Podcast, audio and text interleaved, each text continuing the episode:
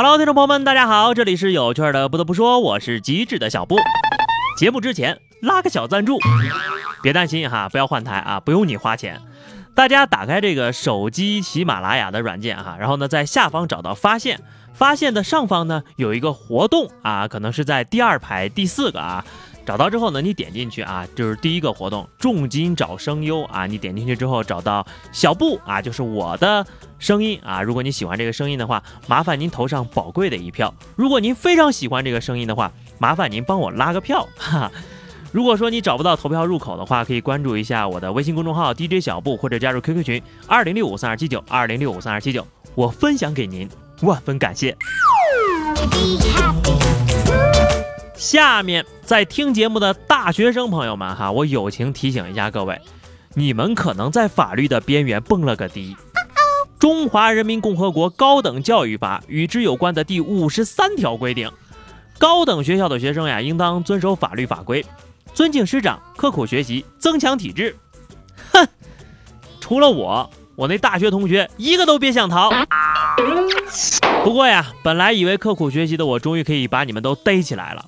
遗憾的是，整部法律中都没有有关违反刻苦学习这一规定的法律后果的表达。后来人专家说了啊，这个规定啊，意在鼓励在校学生呢刻苦学习作为自己的一项义务，努力践行并且遵守。但是呢，即使学生没有履行这项义务，也不会受到法律的惩罚。那是之前了啊，现在呢，都听到这条规定了吧？你要是还不好好学习，那可就是知法犯法了啊！赶紧放下手机学习去。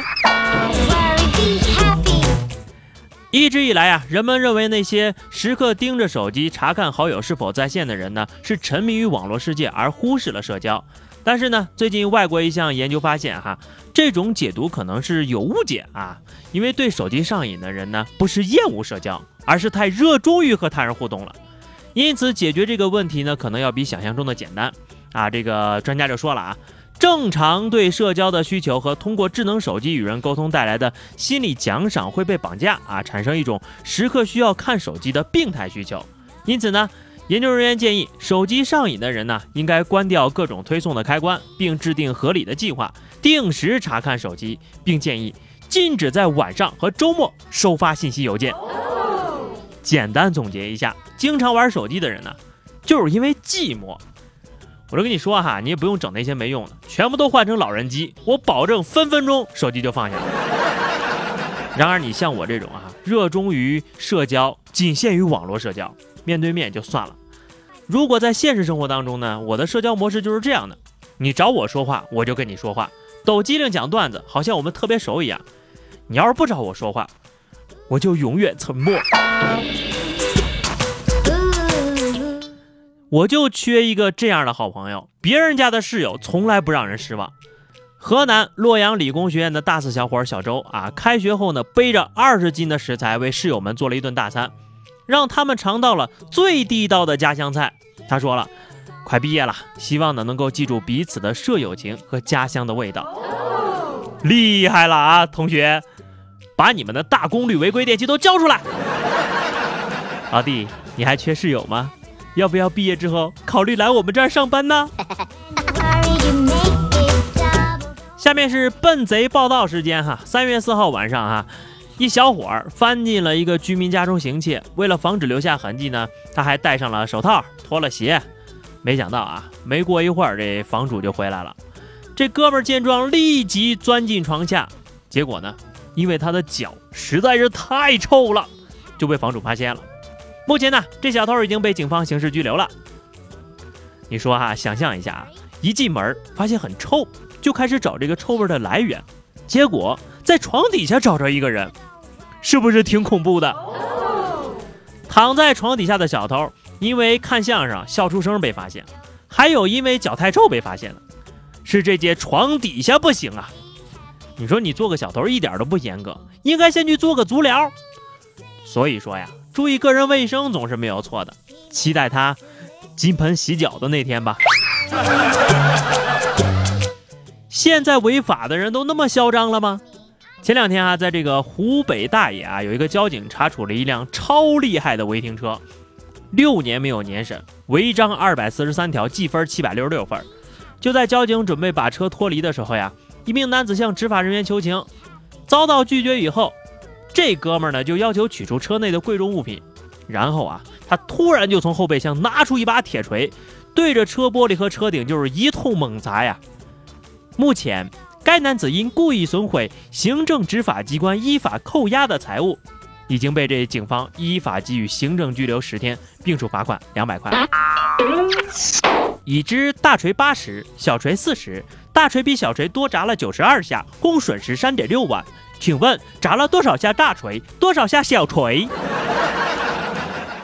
你说就你扣的这些分啊，都能上清华北大了。那车招你惹你了？你俩到底谁的错？你心里还没点数吗？当着警察叔叔的面抡锤砸车，够嚣张了吧？还有更厉害的呢。说最近啊，在延安黄陵县，民警对马路上的一辆违停车辆依法贴单处罚。随后啊，这车主回来一看，呀，这车怎么会就给我贴条了呢？